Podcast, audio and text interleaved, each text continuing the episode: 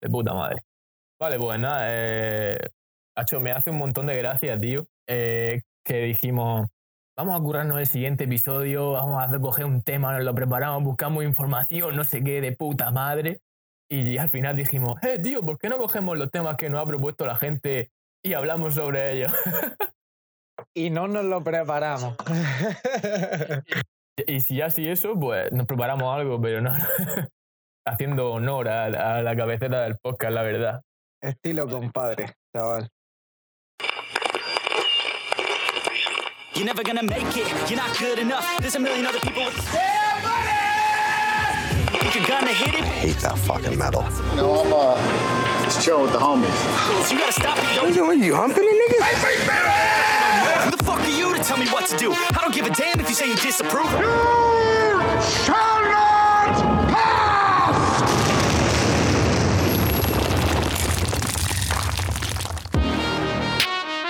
Buenas tardes a todos chicos, ¿qué tal estáis? Bienvenidos a Estilo Compadre, el podcast donde podéis encontrar información sobre multitud de temas tratada con el mismo rigor científico que tienen los argumentos de tu cuñado.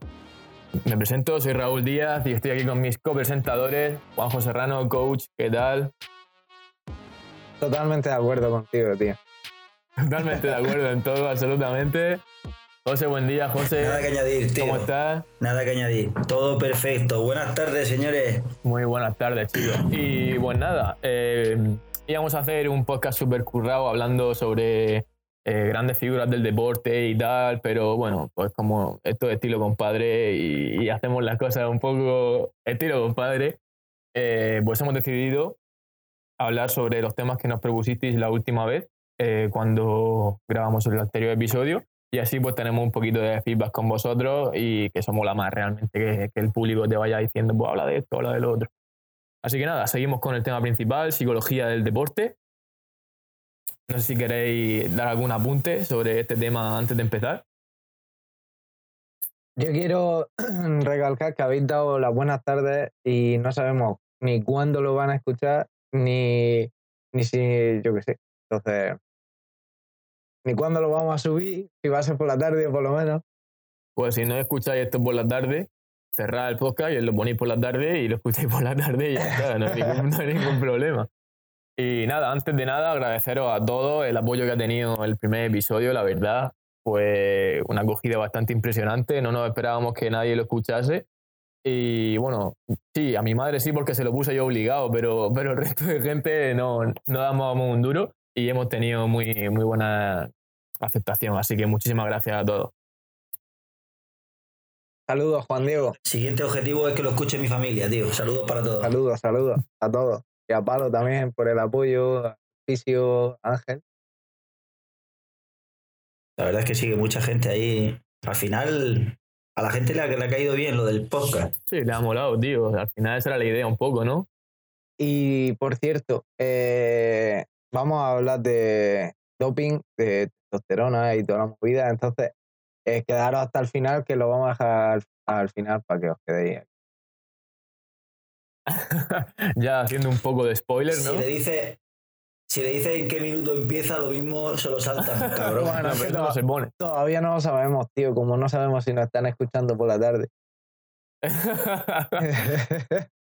bueno, chicos, pues vamos a comenzar con el primer tema que nos han propuesto. Lo propuso Germán y es el siguiente confianza en el entrenador y paciencia con la programación.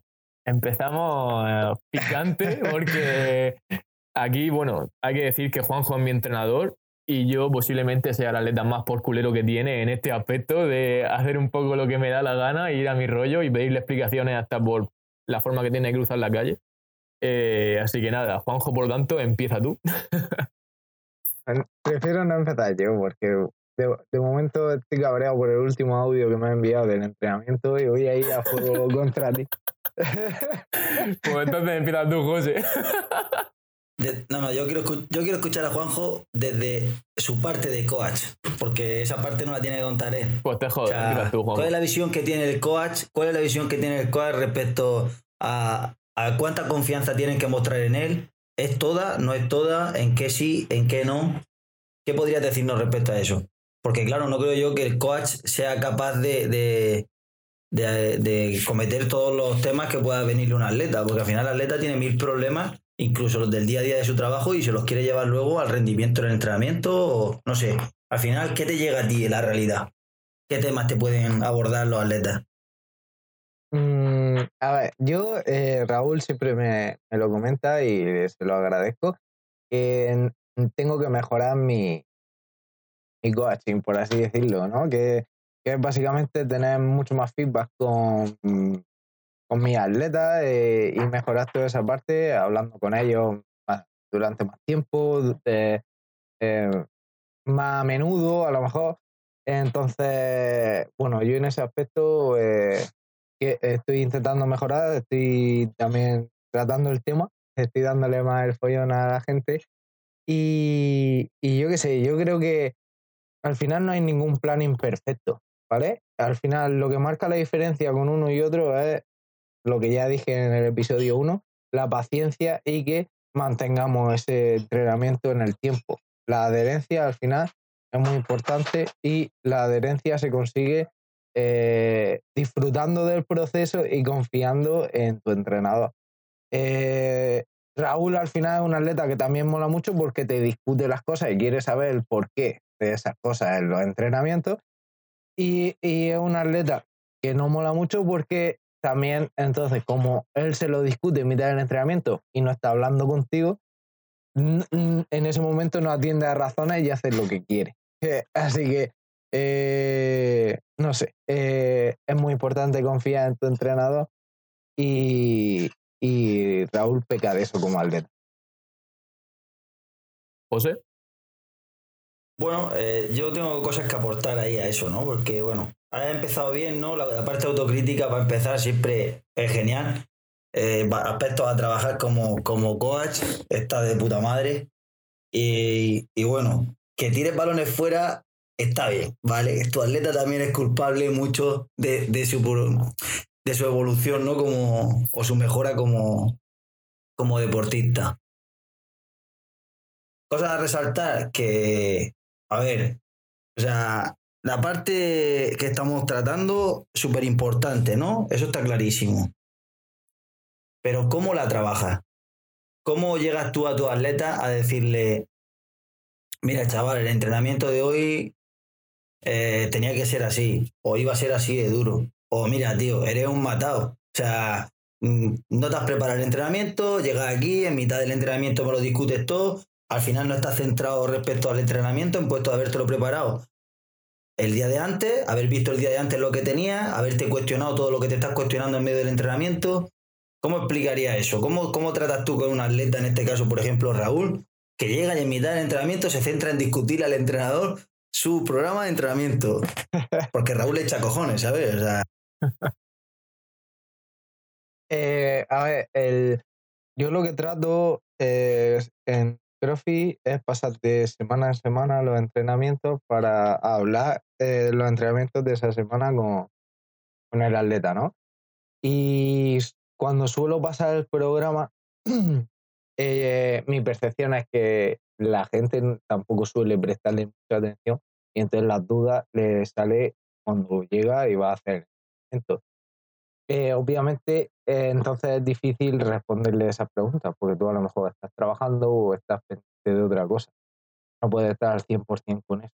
Entonces es bastante complicado. Lo, yo, a mí lo que me gusta es pasarlo eh, el fin de semana y que ese fin de semana le eches un vistazo y preguntes. Oye, tal, esto, ¿por qué? Esto, el otro. Esta parte del entrenamiento no lo, no lo entiendo. ¿Qué quieres hacer aquí. Es cada minuto, cada dos minutos eh, y demás. Entonces, pues lo que mola es pasarlo y en ese momento hablarlo, no justo en el momento que está entrenando, lo que estábamos hablando en el episodio 1 de prepararse los entrenamientos. A ver, eh, yo aquí quiero dar una pequeña réplica, ¿vale? Y es que cuando Juanjo dice, a mí me gusta pasar el entrenamiento el fin de semana para que lo hablen, se refiere al domingo a las 12 de la noche. Eh, el, domingo, a las 12 de la noche yo pues estoy terminando de ver Ataque a los Titanes, aquí no Kyojin, desde aquí un saludo a todos los que dan esa serie, soy gente de verdad. y después me acuesto porque me levanto los lunes a las 7. Entonces, claro, tú me pasas el archivo, hermano, y yo lo, único que, lo último que tengo ganas un domingo a las 12 de la noche es ponerme a leer. Luego, sí que es cierto que yo, bueno, pues soy un atleta bastante mental, lo que quiere decir. Me condiciona mucho cómo yo esté mentalmente ese día. Si yo me pega un palizón estudiando, no voy a rendir entrenando. Eh, si yo estoy bajo de ánimo porque un examen no me ha salido como tiene que salirme, pues ya voy a ir por la cabeza en otro sitio hay días que ni siquiera me apetece entrenar, etcétera. Por lo tanto, pues mi rendimiento varía mucho, no tanto en, función de mi, de mi, estado físico en el momento, sino tanto como mi, mi, estado mental. Yo creo que es lo más importante. Pero claro, yo eso tardé en descubrirlo un tiempo y entonces, pues yo al principio achacaba muchas veces eh, que un entrenamiento no me saliese bien, no me saliese como yo tenía previsto a voy sobreentrenado, esto es demasiada sobrecarga, no aguanto este volumen de trabajo. Que bueno, eso se puede discutir también, porque hay personas que aguantan más volumen de trabajo y otras menos, pero en términos generales acabé dándome cuenta que al final es mi prima el estado mental que tenga ese día y, por lo tanto pues puede ser que un día llegue y te levante 100 kilos y el día siguiente con 90 no pueda. Y ahí parte también, ¿no? La, la confianza que pone en que el entrenador se ha preparado el entrenamiento, ¿no? Eh, a lo mejor incluso el hecho de no mirar tu entrenamiento el domingo a las 12 de la noche viene ya de, la confianza que tú pones en tu entrenador. De decir, bueno, yo sé que el entrenamiento que él ha prescrito, no tengo dudas. ¿No? Está todo claro. A ver, eh, el entrenamiento se pasa a, a la hora que sea, pero tú puedes echarle un vistazo el lunes por la mañana. Bueno, esto está, está, empezando a ser una batalla de gallos, señores. Estamos aquí expectantes. Bueno. Yo tengo un trabajo muy, muy ajetreado, tío. Entonces no tengo tiempo para mirarme el entrenamiento trabajo porque no paro. Sí, sí, sí. Y te han subido el sueldo de todo lo que trabajas. pues es cierto. Yo tengo una pregunta para ti, Juanjo. Eh, bueno, con pregunta, pregunta. Ya termino yo. Juanjo, yo tengo una pregunta para ti de, desde la parte de entrenador,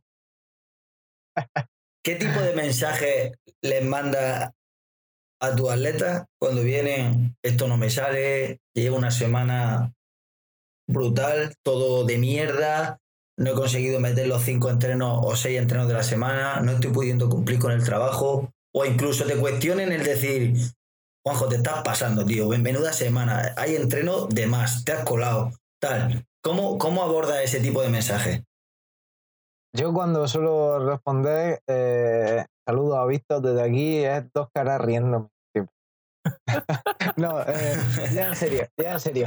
Eh, a ver, quiero puntualizar que es verdad, ¿vale? O sea, te pone las dos caras del XD llorando con la cara girada y con dos lágrimas y a ti te dan ganas de matarlo porque tu audio es, tío, eh, voy sobreentrenado, es demasiada carga, no sé qué, me está saliendo las cosas fatal, y él te pone dos caras. y sigue con su vida. Yo primero, primero siempre dos caras. Primero siempre dos. Oye, Juanjo, te han tirado, oye, Juanjo, te han tirado la moto. Dos caras son. No. Eh, pues chicos, ahí. Pues si es, por ejemplo, que va muy cargado, es que al final siempre jugas con intensidad, volumen, entonces lo que hace, yo por ejemplo, tengo programado que voy a hacer durante, durante la semana, pero no tengo las semanas puestas, porque cuando veo que mucha gente está ya muy cargada, pues bajo el volumen de trabajo eh, y hago como una pequeña descarga. Eh, esa descarga aprovecho para hacer unos test los días que considero que ya van más descansados o así, y vuelvo a, iniciar otra carga de, de, volumen o de intensidad. En el caso, si alguien me dice no me está saliendo como quiero, tal. Al final, con Raúl también me ha pasado mucho eso. Eh, pongo el ejemplo con Raúl para no. porque el ejemplo que tenemos aquí y es, Juanjo, muy, muy frito en la sentadilla, no estoy obteniendo los resultados que quiero, no estoy mejorando. Pero claro, él se compara con el suyo de la semana anterior que estaba a fuego, porque justo el día de sentadilla había tenido un día espléndido había dormido seis horas en el trabajo, ocho horas la noche de antes, no había estudiado porque esa semana estaba descargando de estudio Y esa semana que iba mucho más cargado, la sentadilla no salía como quería. Y digo, oye, oye, céntrate en que estamos progresando mucho en las cargas de la sentadilla. La semana pasada partiste esa sentadilla, así que no te guíes solo por los resultados que has tenido de, este entrenamiento. Eh, vamos a ver cómo evoluciona la semana y según cómo evoluciona la semana podemos abordar si hacer una descarga o si seguimos yendo bien y no es falta descarga y podemos seguir progresando en esa sentadilla o lo que sea, el de alterofilia y demás. Sí, al final lo que hace es, tío, esto es normal, eh, es normal que tengamos esos altibajos. Céntrate en puesto de valorarte exactamente con la semana anterior o con, mejor, o con tu mejor semana de rendimiento y valórate un poco más en un plazo a lo largo, ¿no? O sea, eres persona, puedes tener una semana de bajada, habrá otra de subida, habrá otra que baje incluso más, pero valora el trabajo en un tiempo a más largo plazo, ¿no? Todos esos resultados que lo vea más a largo plazo porque es, parte del entrenamiento, ¿no? Poco concienciación y, el cortoplacismo al final lo que trae es eh, buscar unos caminos, una excusa y demás, y, el largo, y ese camino a largo plazo no va a nada. Sin embargo, si tú asientas al principio eh, y demás, y tú disfrutas de los entrenos, comprendes que hay entrenos que suman más y que suman menos, y que al final eh, es una etapa y que esta semana bien, las, las siguientes tres mucho mejor, y, y así, pues al final llega a esa satisfacción como tú que siempre estás comparando resultados anteriores con estos, con los resultados actuales. El año pasado conseguía una arrancada con 100 kilos y, este, y justo este año ha hecho tres arrancadas touch and con 100. Pues al final es eso, valorar el, el, los resultados que va obteniendo a largo plazo, no esta semana llevo mal la sentadilla. Sí, yo creo que al final eh, lo que habéis dicho, eh, lo que ha dicho José me parece muy potente. Eh, esto, y bueno, lo que ha dicho Juanjo, esto es un camino largo, ¿vale? Y va a pasar por etapas. Y aunque tú no entiendas por la etapa que estás pasando, tienes que confiar en tu entrenador y tienes que confiar en esa persona que sabe más que tú y tiene más experiencia y posiblemente ya haya calculado que tú pases por ahí. Porque ya fuera del entrenamiento y llevándome esto al resto de ámbitos de la vida, cuando tienes un objetivo a largo plazo, eh, siempre vas a pasar por determinados momentos en los que ves que tu rendimiento cae, no entiendes por qué esto está siendo así, eh, dices, no estoy siguiendo la progresión que a mí me gustaría, pensaba que esto iba a ser siempre hacia arriba, pero ahí es cuando tienes que confiar y seguir, y seguir, y seguir, y seguir. Por ejemplo, a mí eh, me está pasando con la oposición, que hubo un momento en el que me salían muy bien los test, ¿vale? Después empezamos a dar eh, temario nuevo y el rendimiento bajó un poquillo y eso que yo tenía más conocimientos, pero aún así el, rendimiento bajó. Y desde la academia nos lo dijeron, chicos, esto se llama la fase de desierto por algo, es decir, os hemos subido la dificultad, o hemos metido preguntas nuevas, es normal que saquéis peores calificaciones, confiad, seguid adelante, seguir trabajando y posiblemente dentro de dos meses demos el boom y de repente la nota suba un montón y llegamos al punto donde queremos estar eh, realmente. Entonces, pues eso también hay que confiarlo en el entrenador. Él posiblemente sepa más que tú, eh, posiblemente haya previsto que tú tengas un bajón de rendimiento y posiblemente dentro de tres semanas lo que no puedas levantar a tres reps lo levantes a cuatro y digas, ¿qué ha pasado? Pero es que eso estaba previsto desde el primer momento, así que confía. ¿Algo más que añadir, chicos? Totalmente de acuerdo, tío. Totalmente de acuerdo. vale, pues entonces vamos a pasar al segundo tema que nos han propuesto, que es eh, la obsesión con el deporte. Aquí hay chicha. Eh, ¿Qué pensáis de esto? Sí. ¿Existe la obsesión con el deporte? Eh, lo primero que habría que revisar es la definición de obsesión, ¿no?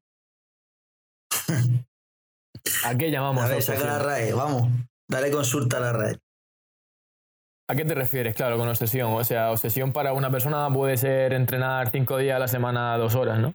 Y comer bien todos los días y no, hoy no me puedo ir a comer fuera con mis amigos porque tengo que hacer dieta, hoy no me puedo ir de fiesta porque tengo que descansar. Eso, eso puede ser obsesión para uno. ¿Vosotros creéis que existe realmente la obsesión con el deporte, que puede ser algo patológico? Según la RAE, eso sería una obsesión. Lo que no dice si sería patológico. Idea fija o recurrente que condiciona una determinada actitud. Claro, ahí es donde quería ir yo. O sea, todo lo que ha nombrado Raúl, eh, yo digo depende, porque tú puedes llevar, querer llevar tu alimentación, tu descanso y, todo, ¿no? Al 100% para, para que todo lo que está en tu mano lo estés cumpliendo al 100% y bueno, dejar ya en juego la parte del rendimiento que, va a venir un poco determinada por el rendimiento de tu entrenamiento precisamente, ¿no? O sea, depende de cómo funcione tu entrenamiento. Si ya has puesto de ti en el descanso, la comida, y tal, pues, pues bueno, ya a ver cómo evoluciona el resto estás quitando un poco la incógnita de decir, joder, es que claro, ¿qué puede ser? Puede ser culpa de alimentación, puede ser culpa de tal. Yo creo que eso no va a ser lo que determine si es obsesión o no. Porque si hablamos de un atleta, si hablamos de un atleta que se juega mm, su sueldo en eso, quizá o se juega una Olimpiada o se juega campeonato de España, campeonato del mundo, no sé, alguien que vive de eso, por ejemplo, ¿no? Que su sueldo sus ingresos dependan de eso. Por, creo que no sería obsesión. Sería hacer su trabajo muy bien. ¿Qué me decís de esto? Sí, la verdad, a ver, eh, claro, que hay que, hay que ver desde dónde partimos, porque como dice José, si es tu trabajo y quieres hacerlo bien, eh, de puta madre, de hecho, ahora abordaremos eso en, el lobby, ¿no? Pero a ver, básicamente, yo no veo obsesivo el, el tú quedas con alguien y, por ejemplo, que me pasa mucho, me, hace mucha, mucha gente la coña, cuando yo llego, quedo con un amigo y, vamos a tomar una cerveza. Pues yo me tomo una cerveza sin alcohol, siempre y hasta el camarero me toma el pelo eh, por tomarme una cerveza sin alcohol. Eso es obsesivo. Eh, no, simplemente pues intento cuidar eso, eh, como dice José, la nutrición, el descanso, el entrenamiento. Yo no estoy dejando de hacer algo social, que también es muy importante por, por mi entrenamiento, por mi nutrición. sigo tomándome la cerveza, simplemente cambio que sea sin alcohol eh, en vez de con alcohol. Y por eso yo no lo considero obsesivo.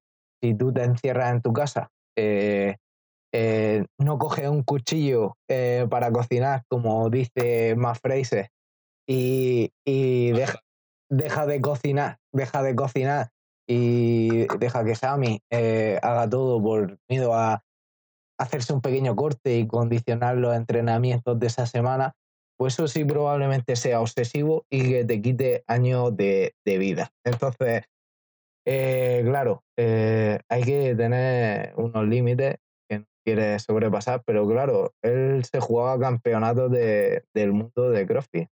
Entonces, el precio que a lo mejor deberíamos de pagar para llegar a eso.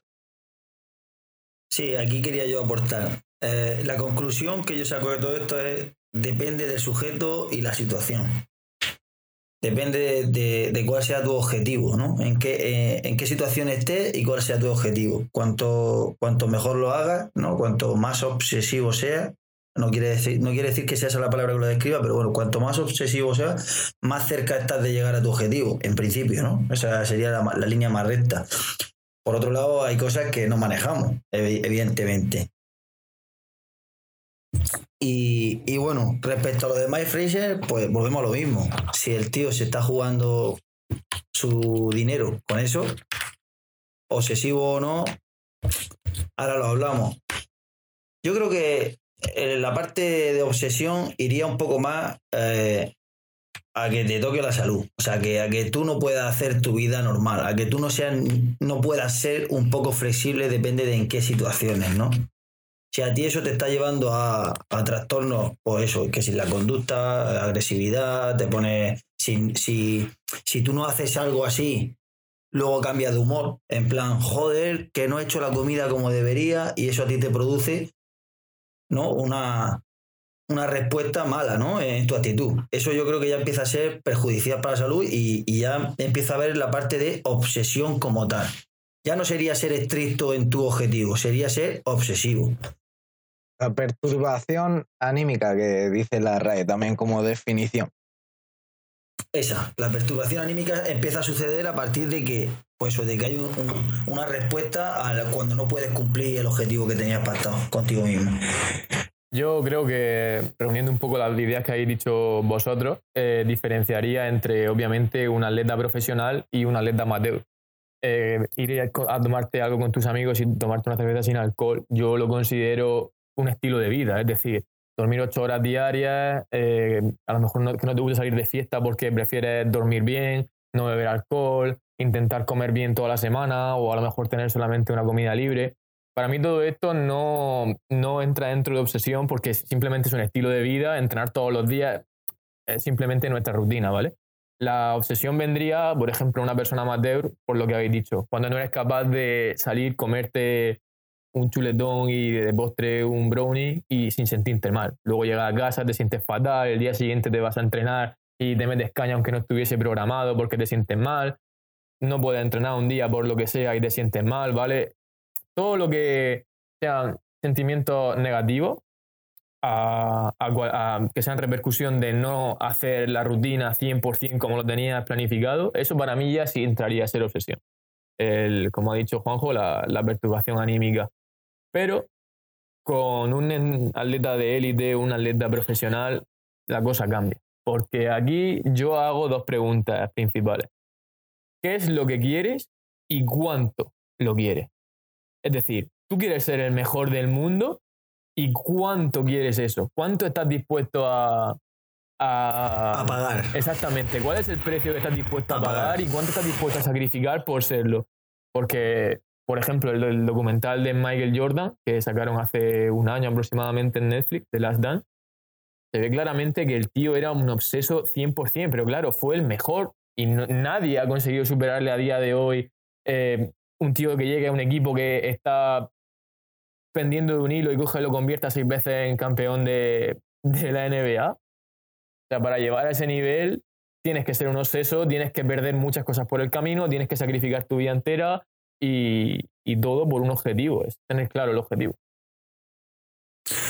Sí, al final eh, es lo que decía, ¿no? Lo que has dicho tú bien. Eh, eh, ¿cuánto, estás dispuesto a pagar? O sea, esa frase yo creo que mm, al final es la que utilizan todos los atletas, todos los atletas de alto nivel, todos los grandes, a nivel, o sea, a nivel élite, todos los deportes, campeones del mundo, todos al final han sacrificado y pagado muchísimo para conseguir lo que tiene. Ninguno te dice, no, yo nunca me perdí una fiesta, no, yo nunca he sacrificado un evento de cumpleaños, yo nunca, no.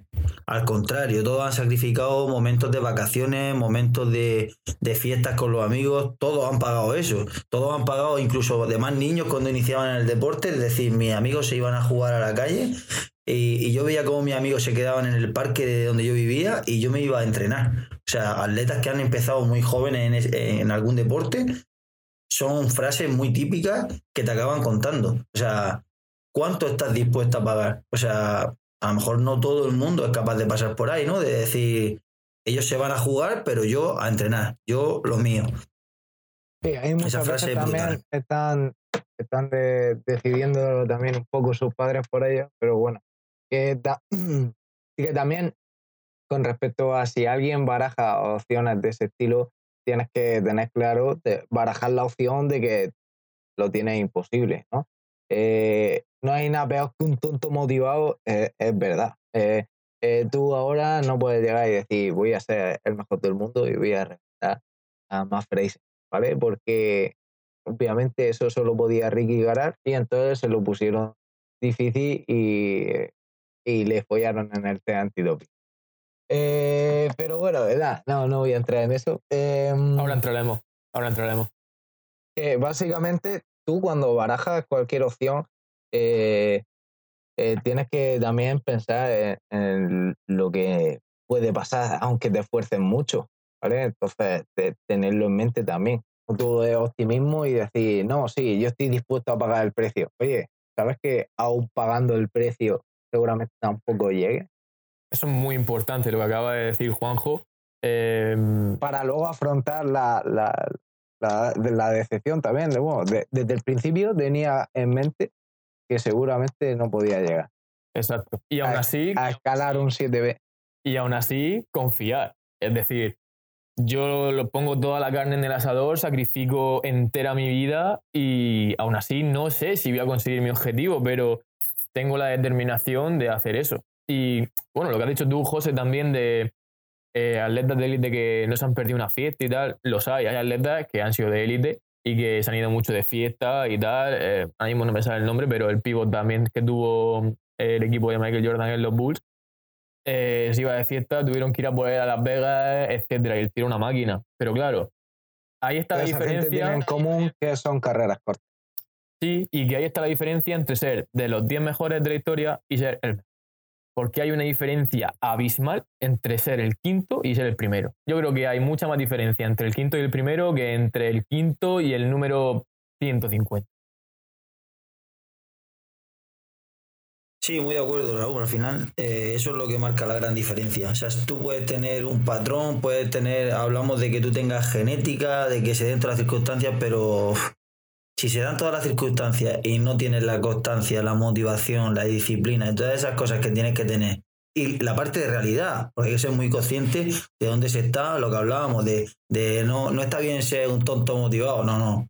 Hay que ser conocedor de que estás pagando mucho, pero el precio a pagar también incluye, dentro de ese precio, dentro del lote también viene el fracaso. O sea, el fracaso a ese objetivo que te has puesto está dentro del lote que estás comprando puede ser que lo acabes compensando con una victoria o puede ser que, que acabe en ese fracaso que tenías que tener previsto que pudiera pasar. Sí, también Michael Jordan habla de sus fracasos como algo bueno, como lecciones. Eso también es como una mentalidad estoica que también más Fraser lo utiliza en su discurso de despedida, pero yo creo que lo usa como algo despectivo. Que la gente me, me consideraba estoico eh, por, por obsesionarme tanto y, y demás. No lo, utilizan como algo bueno que yo lo consideraría algo bueno, de todas formas, estoico. Totalmente de acuerdo. y bueno, chicos, eh, sacando, recuperando un poquillo lo que ha dicho Juanjo antes y también un poco en esta línea, el tema del doping. Creo, desde aquí ya lanzo mi opinión, que si quieres ser un atleta de élite y quieres vivir del deporte, sobre todo en algunos deportes, tienes que pasar obligatoriamente por el doping. No puede ser eh, un levantador olímpico, no puede ser un campeón del mundo de CrossFit, no, no puede ser nada de eso, no puede ser un jugador de la NBA profesional que juega cada dos días si no pasas por el doping. Y tienes que estar dispuesto a hacerlo. No sé qué pensáis vosotros de esto. Eh, ¿José? a ver, estaba viendo a ver cómo, cómo responder a esa pregunta. Yo discrepo, discrepo eh, en parte, ¿vale? No discrepo al 100% con tu. Con, con lo que nos has dicho, Raúl, pero en parte sí. Y en parte digo porque, aunque nos cueste, eh, todos somos conocedores de que hay una gran mayoría de atletas que lo hacen aunque no todos lo hayan pillado, evidentemente, si no habrían dejado de ser atletas profesionales, por un tiempo al menos. Pero también eh, no me gustaría quitarle mérito a esa minoría que seguramente haya puesto de su mano su 100%, su genética estuviera de su parte al 100% y hayan conseguido grandes, grandes logros en el mundo del deporte. Porque confío en que hay atletas así. Lo mismo algún día se desmiente, pero bueno, por el momento hay atletas que, que bueno, mientras no se demuestre lo contrario, han sido limpios y bueno, están haciendo historia. Yo aquí creo que tú siendo limpio puedes alcanzar un gran nivel, siempre que tu ética de trabajo, eh, tu entrenador sea el óptimo, mm, se junten todos los astros, tenga una genética ya nacido para ese deporte, puedes ser un atleta de gran nivel, pero nunca vas a conseguir ser el mejor en algo, ni siquiera estar en un top 3 si no pasa por O sea, bueno, a lo mejor hay algún deporte en el que sí, que sea menos, eh, físicamente sea menos exigente, pero los deportes así de fuerza, sobre todo, los que tienen algo que ver con fuerza y con resistencia como el ciclismo, etcétera, yo creo que tienes que pasar por ahí. Porque es que también, a ver, esto, la culpa es nuestra, es decir, como público tú exiges que la competición tenga unos estándares y que los atletas lleguen a un nivel que una persona normal, sin utilizar fármacos, no puede llegar. Entonces, claro, tú quieres que las competiciones sean naturales, ¿vale? Pues no pidas que un tío te levante 240 kilos en cargada a dos tiempos. Confórmate con 180, ¿no? Pero no, el, nivel de exigencia en el deporte de élite ha ido subiendo y por lo tanto yo creo que ya es necesario pasar por, ese aro de utilizar sustancias si quieres llegar a ser realmente un atleta de élite que se lleve medalla o que gane campeonato. Vale, aquí eh, lo que yo aclararía desde el principio es que la gente eh, piensa en doping y piensa también en mucho músculo o en mucho rendimiento. Pero el doping también eh, que toleren más volumen de trabajo que puedan entrenar más y que se lesionen menos. Ahora, todos los deportes, lo que al final viven del espectáculo, de los medios, de tal, de que los vea mucha gente, de, y tú no puedes gastarte no sé cuántos millones en fichar a Messi y que se lesione cada no sé cuántas semanas porque está acumulando mucho volumen de trabajo, porque a Messi que llega, llega al Barça y le buscas la primera excusa para pincharle hormonas de crecimiento, eh, sigues pinchándole ya el resto de las temporadas e intentas que Messi no se lesione nunca, porque es un tío que te cuesta mucho dinero y es un tío que te consigue también mucho dinero. Entonces, simplemente por cuidar a los deportistas, eh, pasan por eso y, hay que buscarse un buen médico.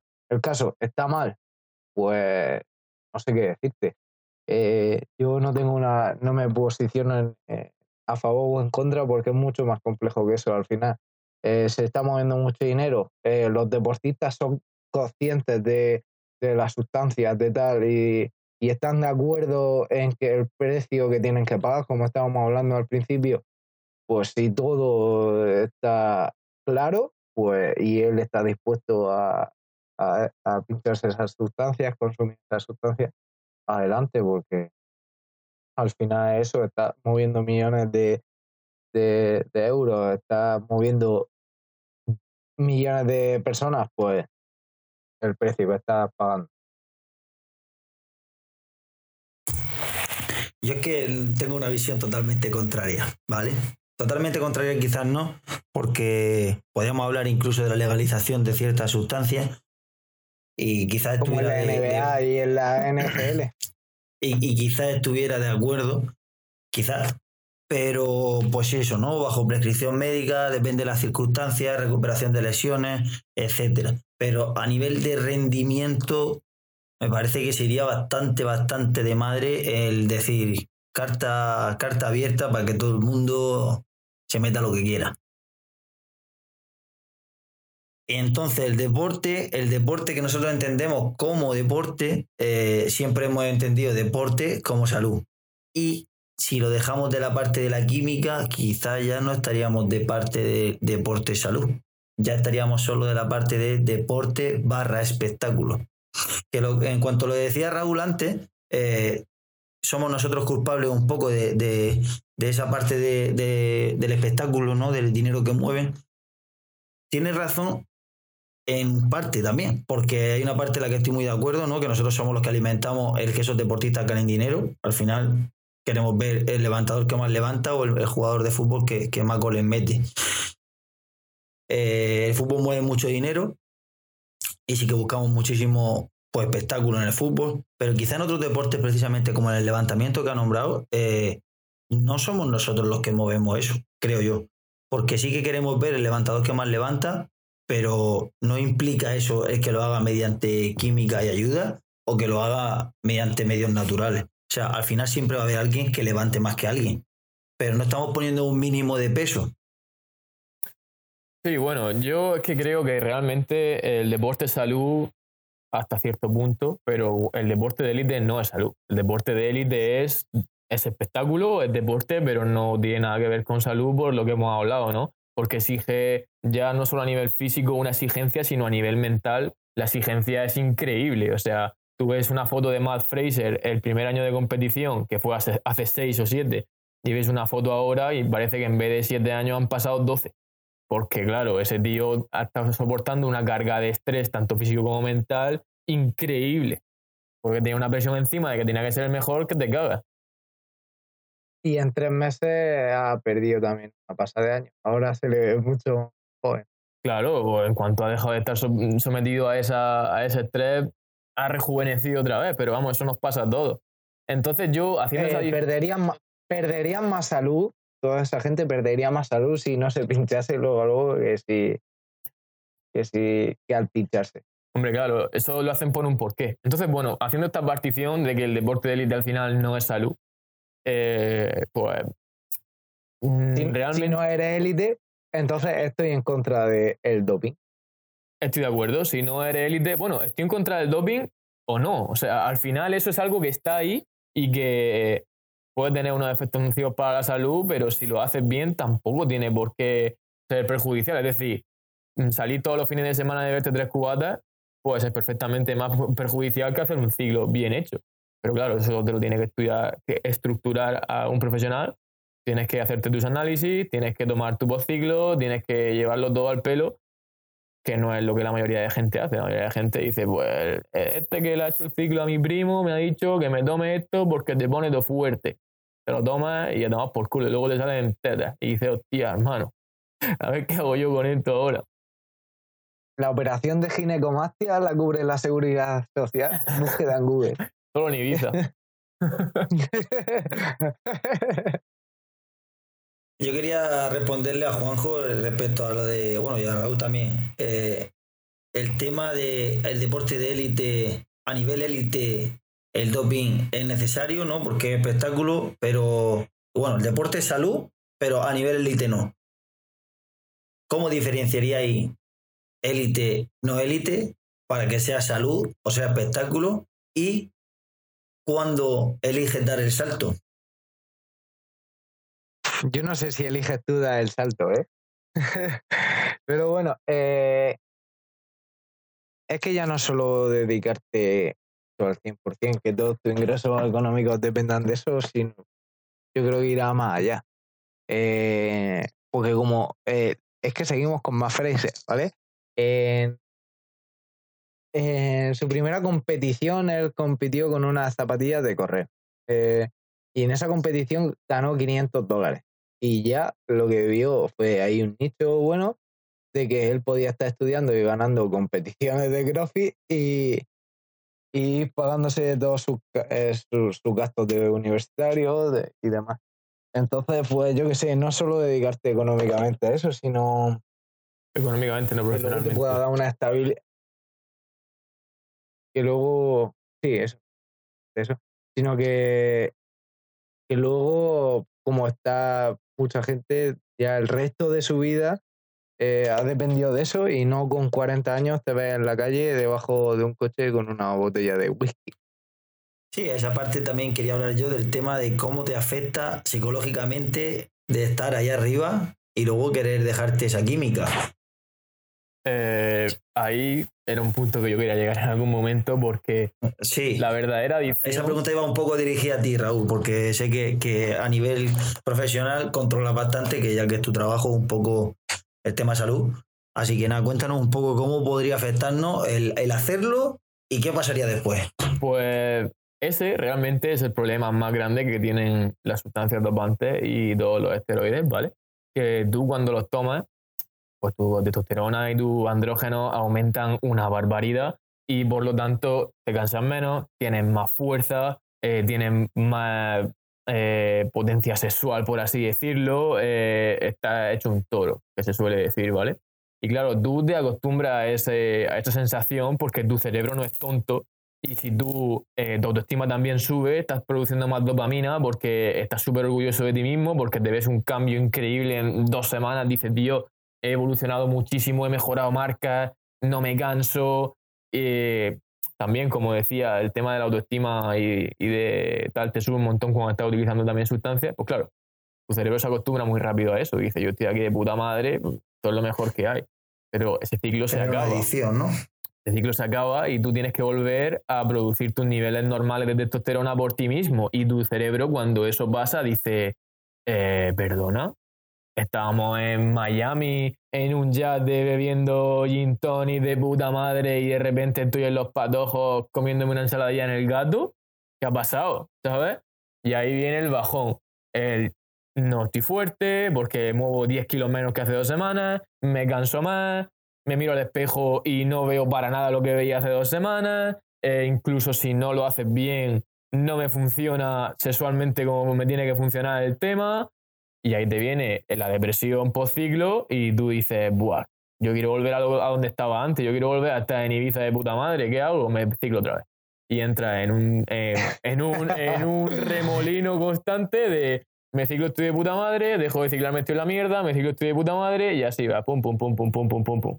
Y al final lo que hace es hacerte polvo la salud. Hasta que te encuentras en un gimnasio diciendo, no, yo es que ya solo me pincho 5 miligramos de testosterona durante todo el año porque es mejor así. Eh, de mantenimiento, de mantenimiento. Sí, de mantenimiento. Mantenimiento 5 gramos de testosterona y luego de forma eventual una pastillita azul. bueno, sí, que, la gente tome esta sí es otra cosa, pero. seguimos, seguimos con el papel del entrenador. Generalmente yo eh, llega alguien, algún espabilado que te regala una tabla en el gimnasio. Espera, Juanjo, lo primero que hace es prescribirle que se tome pastillitas. No me digas eso, tío, me tengo que pasar a tu programa. no, no, no. a ver, es que prescriben heavy duty soy yo, que para eso soy enfermero. O sea, Juanjo te dice cómo tienes que hacer el ejercicio. Yo soy el que te da las claves.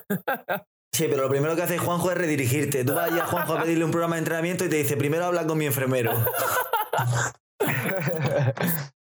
Eh, no, ya, en serio, tío. Llega a cualquier gimnasio de barrio y en todos los gimnasios de barrio hay un tío muy mazado, tío, que tú te quieras poner con este tío que está tan mazado.